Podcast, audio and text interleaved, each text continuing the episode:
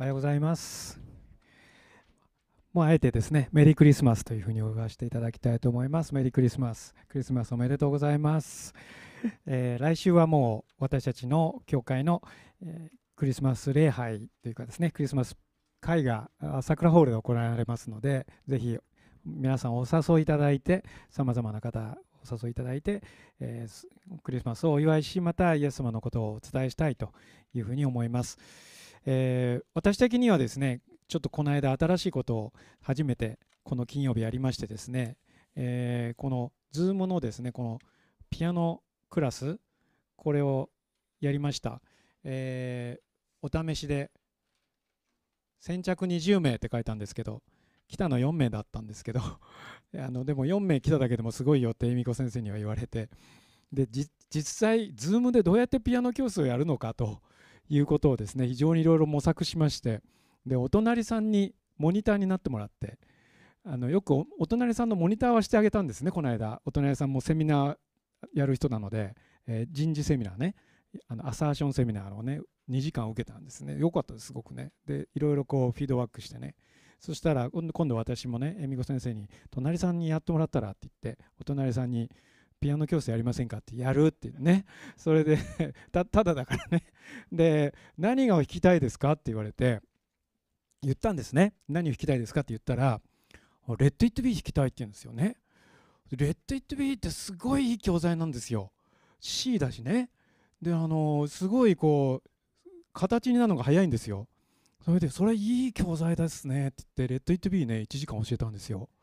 そしたらですね20年ぶりにピアノ弾いたってですごい喜んでいただいてあのまた弾いたのをねまた画像で送ってきてくださって歌は歌えないんだけどなんか形になってきたんですよね、まあ、これからもちょっとフォローしたいなと思ってるんですけれど お互いにですねおたあのお隣と助け合って、えーこの、えーデジタルの波を乗り切りたいねというふうに言ってるわけなんですけども2回目はえ12月10日にございますので今からでも間に合い間に合いますのでどうぞ もしよかったら、えー、Zoom のピアノクラスにこれも総額者用なのでいらっしゃっていただいて、えー加わっていただけると大変感謝です。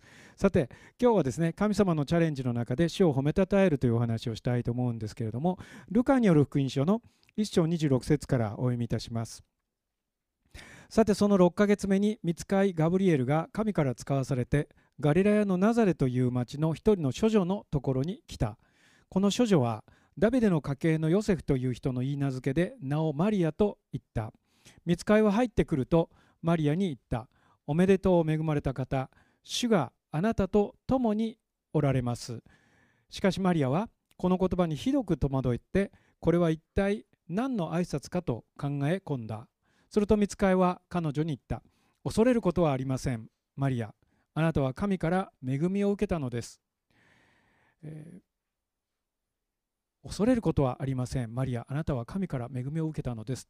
と言われましても突然天使が現れてですねそしてあなたは祝福されていますというふうに言われたらですね胸騒ぎがするというか恐ろしいというか、えー恐ろしいですねとにかく。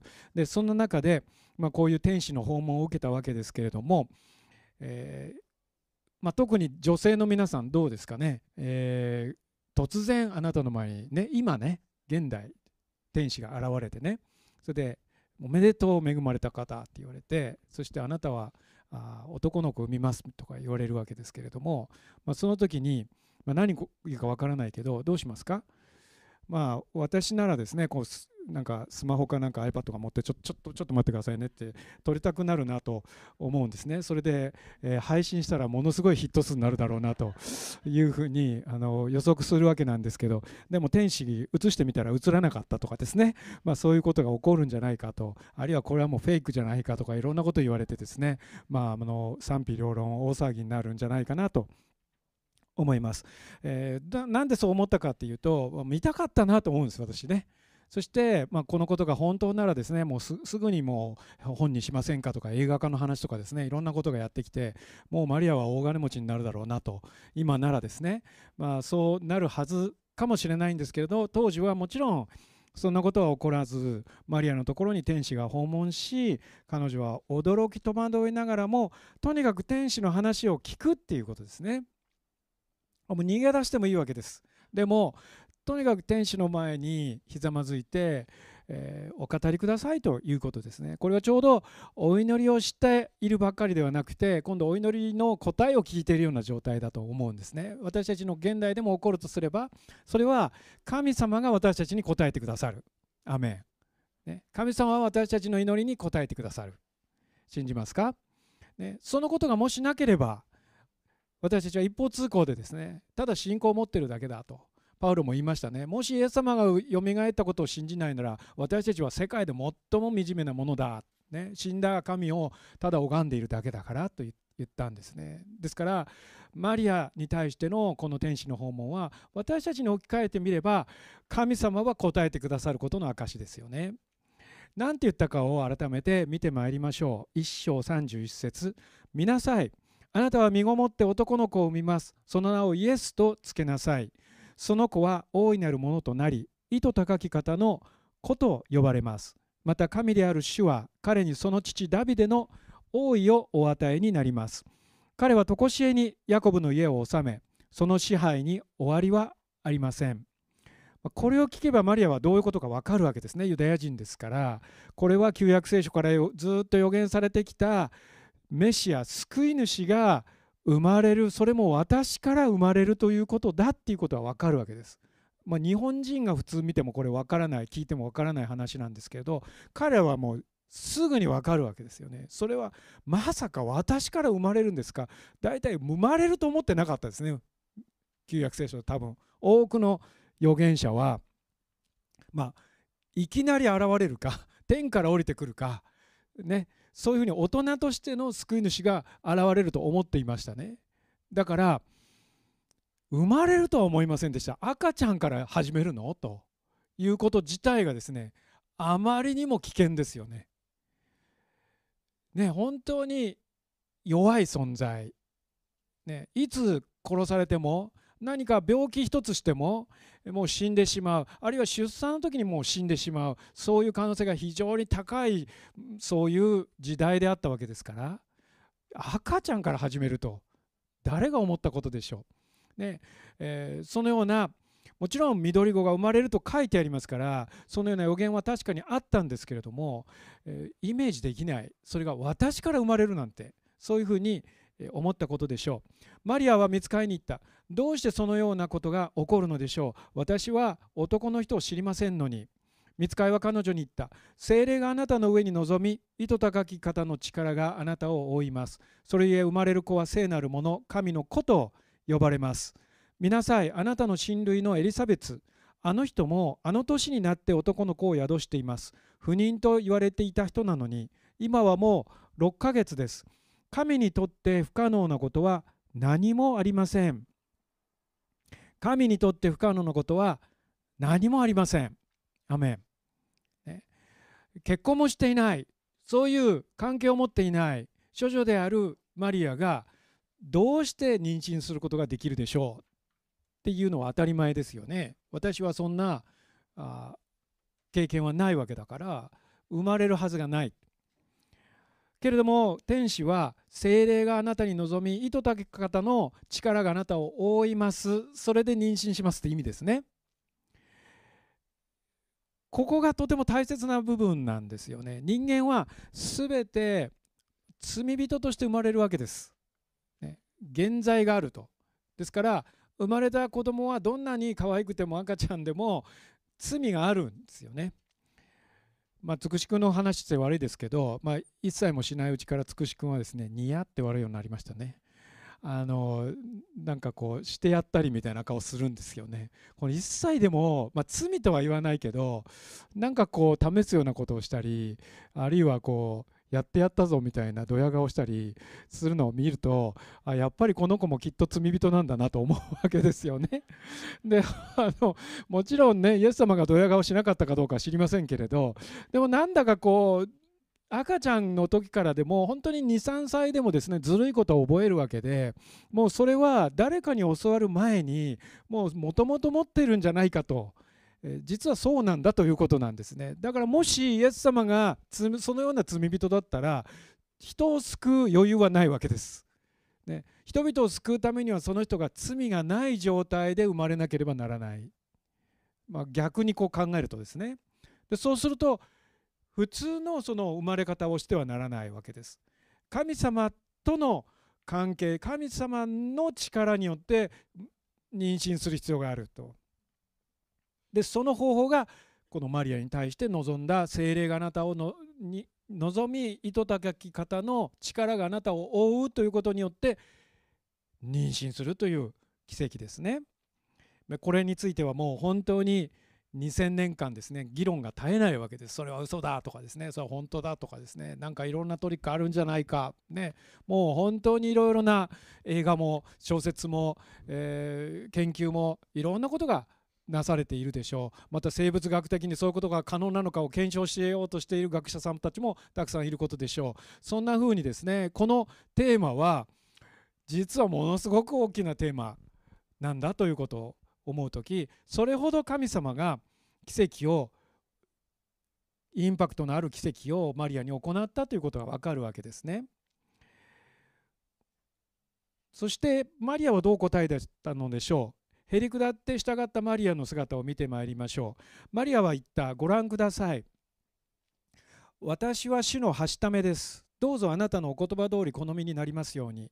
すると見つかいは彼女から去っていった。この親類のエリザベツそのご主人のザカリアはですね、えー、この一章を見れば分かりますけれども宮で御用をしていた祭司でした。でその時に9時にあたってご用してた時に天使がですねあなたの奥さんに子供が生まれますと男の子を産みますと名をヨハネとつけなさいって言うわけですよね。だけどそんなことどうして起こるんでしょう？やっぱりそう言いますよね。でも彼の場合はあなたは信じなかったから生まれるまでそれを見るまで口が聞けなくなりますって言われちゃうんですね。だからどうしてそんなことが起こりましょう？って言ったその言葉はほとんど同じなんだけれど信じて言ってるか信じて言ってないかが結果に表れてる感じがするんですよね。ザカリアは信じないでそれを疑ったわけですね。どんそんなこと起こるはずないって言ったんですね。でもマリアがどうしてそんなことがありえましょうって言ったのは信じながら言ったんです。結果から見るとそうなりますよね。ですから私たちは言葉だけではない神様見ておられるのは私たちの心を見ていますよね。神様あなたを信じますと言っても信じてないこともあればあなたなんか信じたくないと言いながら信じてる日本人は多いと思います。ね、そんな風に本当に私たちの心をご覧になってマリアに対して声をかけられそしてその言葉によって去っていったということですね。私は主のはしためです。はしためというのはですねこれはあの女性のしもべです。もっと言えば奴隷ですという意味ですね。で奴隷という言葉ギリシャ語はですねドゥーロスっていうんですね。で女性系になると変わってすごく日本語に近くなるんですね。これは奴隷っていうんです。ギリシャ語ですね。だからギリシャ語の奴隷っていう言葉知ってるよって奴隷ですっていう。覚えましたね？これだけ覚えてるとギリシャ語分かってるってことになりますので、えー、まあそれは冗談ですけれども。でもそれぐらい覚えやすい言葉ですね。しもべ奴隷を意味するわけです。イエス様が最後の晩餐の時に足洗うじゃないですか、ね、あれは奴隷のやることなんですよね。だからペテロもですねどうして私の足洗うんですか？って慌てるわけです。それはしもべがやることなんですよね。マリアは言ったんです私は主のしもべですって。だからねあなたのお言葉通り好みになりますようにって言ったんですね。これが素晴らしいわけですね。いやもうちょっと待ってくださいとか言いたくない？心の準備がとかいやヨセフに相談させてくださいとか、まあ、10分でもいいから待ってくださいますか。今すぐ答えなきゃいけませんか。私たちならそう言いたくなりません？けれども彼女は間髪入れずですね私は主のしもべなんです。だからあなたの言われる通り好みになりますようにっていうのは身体的に変化があるわけですよね。体が変わるわけです。妊娠するわけです。そして社会的な立場も変わる。彼女は疑いをかけられ石打ちに合わなければならないような立場になるわけです、ね、親もわからない。父親もわからないような子を払うわけですから。ですから人々から迫害されて晒し者になるんじゃないかとヨセフは思ったと書いてあります。それほど危険なことです。でもあなたのお言葉通り好みになりますように。私たちのうちのどれだけの人がそんなふうに祈れるでしょう、ね、私たちはこうしてくださいああしてくださいと言いたいですよね。でも神様の方にご計画がある。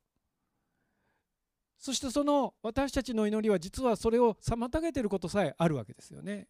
神様はこうだと答えてくださってるのにいやそれじゃなくてこの別の答えが欲しいんです。別の私のシナリオストーリーを作ってください叶えてくださいと祈りがちですよね。でも彼女にはそういうことはなかったわけです。どうぞあなたのおことお言葉通り好みになりますように。無条件で100%で神様のご計画がなりますようにそのためにも私が用いられるなら私は自分を差し出しますということです。つまりこれは献身しているわけです。もう文字通り全部捧げたということですよね。これが尊いことですね。マリアは神様と共に自ら苦しむことを選び取ったということができます。そしてやがて今度は子供を見て苦しむことになります。イエス様を見てどんなに彼女は苦しんだことでしょう。けれどもその時には彼女はそれは分からなかったかもしれませんけれども主の前にへり下って私は主のはしためです。私は主のしもべです。私が神様を動かすのではなく神様が私の人生を握っておられるのですということですね。これが信仰の模範だと思います。イエス様に従いたいならそのように従いましょうということです。そしたら必ず祝福される必ず神様の使命は全うされるということですね。3つ目は神様のチャレンジの中で主を褒めたたえるということです。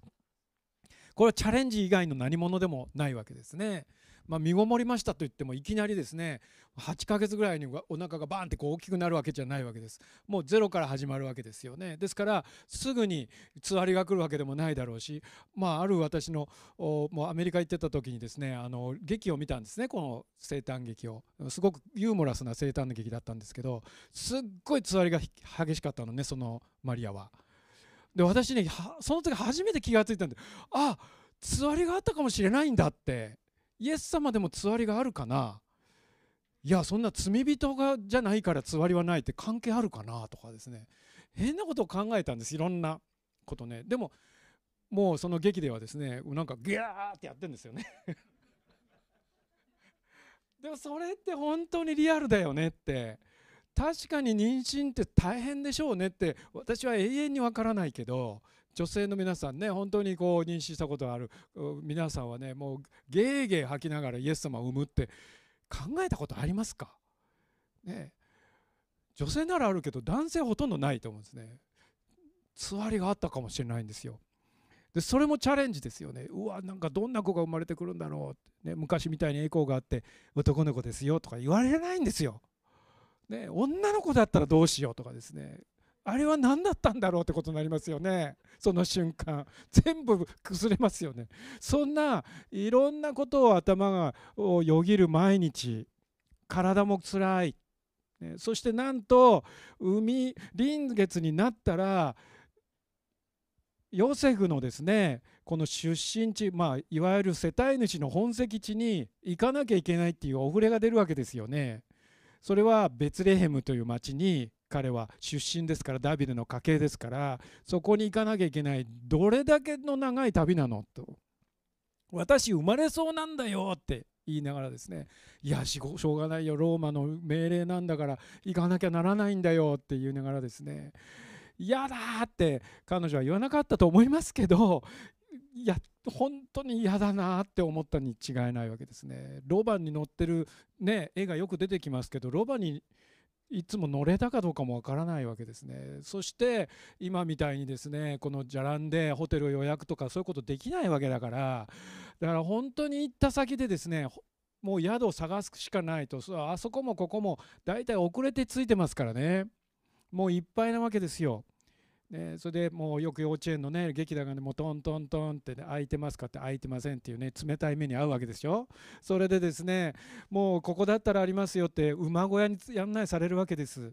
まあえー、ここにネイティビティにあるようなこういう、まあ、木のものだったのかあるいは洞窟だったとも言われていますけれども馬小屋ですよどちらにしてもね、えー、聖書には匂いのことは書いてませんけどまあきっと衛生的ではなく臭くそして貝羽桶っていうのは、えー、牛や馬がですねその餌を食べる藁が置いてあるところですからまあ、いろんなものがひっついてるでしょうし本当に、えー、殺菌アルコール消毒もしたいのにもう本当に劣悪な環境だったわけですよね。そこで産むことになるというわけです、まあ、そんなことはまだ予測も立ってない。これ言われた時には何もわからないマリアですけれども彼女があなたのお言葉通り好みになりますように。そして天使が去っていた後すぐにやったことは何だったでしょう。このチャレンジの中で彼女がやったことは39節。それからマリアは立って産地にあるユダの町に急いで行ったっていうんですね。あのあなたの親類エリザベツもあの年になって身ごもっていますって聞いたから。だからええー、って思ったんですよね。エリザベツが身ごもってるって。私はエリザベツ知ってるって親戚だだからすぐにエリザベツのとこに行ったんですよ。ね、皆さんここに励ましがあるわけですよね。エリザベツはこのザカリアの家に行ってエリザベツに挨拶したという時にこのエリザベツの中にいるバプテスマのヨハネですねはその声を聞いて喜んで踊ったっていうんですよねは狭い狭いとこで踊ったもんだなと思いますけれどもとにかく足を蹴ったのかもうとにかくすごく動いたんですよね。それでマリアは信じてたことに確信を得るわけです。つまりあああの天使の言ったことは本当なんだ。もう一人の証言者がここにいる。エリザベツさん。そしてそのお腹にいる赤ちゃん、ね、そこに証言者がいる。私の聞いたこと見たことは間違ってなかった。私が受け入れたことをこのチャレンジは間違ってなかった。そういうふうにこう印が与えられていくわけですよね。そんなふうにして一歩一歩確かなことが起こっていくわけです。生まれた時にもですねいきなり羊飼いが羊連れてきてやってきて大騒ぎになったりそして、え大きな星がその馬小屋の上に輝いたりさまざまなことが印が行われていくわけですよね。その一つ一つが全部予言の成就だということを彼女はどれだけ知っていたことでしょう？私たちが今ここで集まっていることも似ていると思うんですね。45節主によって語られたことは必ず実現すると信じた人は幸いですとエリザベスは言うわけです。マリアは言った。私の魂は主をあがめ私の霊は私の救い主である。神をたたえます。エリザベスが主が主によって語られたことは必ず実現すると信じた人は幸いです。言ったのはマリアのことですけれどもあなたは本当に主から語られたんですよと。そしてそれは実現するんですよと。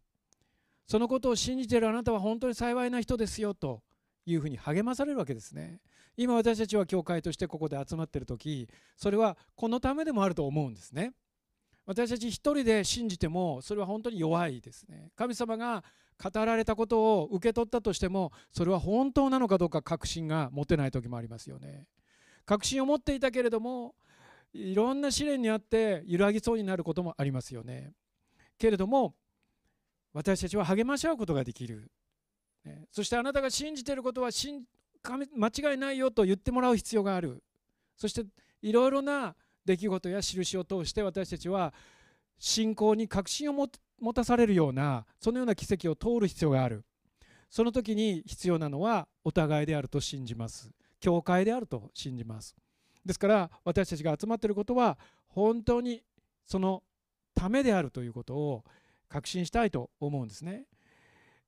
私の霊は私の救い主であるし神を称えますとマリアは言いました。ここで崇めるという言葉がありますけれどもこれは大きくするという意味ですね。まあ、メガというような意味です。ね。メガっていう言葉知ってるでしょ？メガ。ね。えー、メガドンキとか。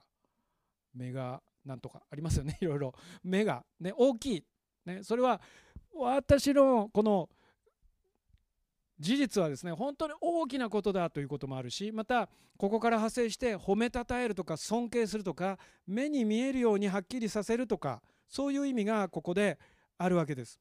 あるいは身をもって表す文字通りマリアは自分の体にその変化が訪れたわけですからそれは身をもって神様を褒めたたえているということですね。いやこんなもう使命をいただいてもう本当にしんどいわって不平を言うのではなく私の魂は主を褒めたたえますって言うんですね。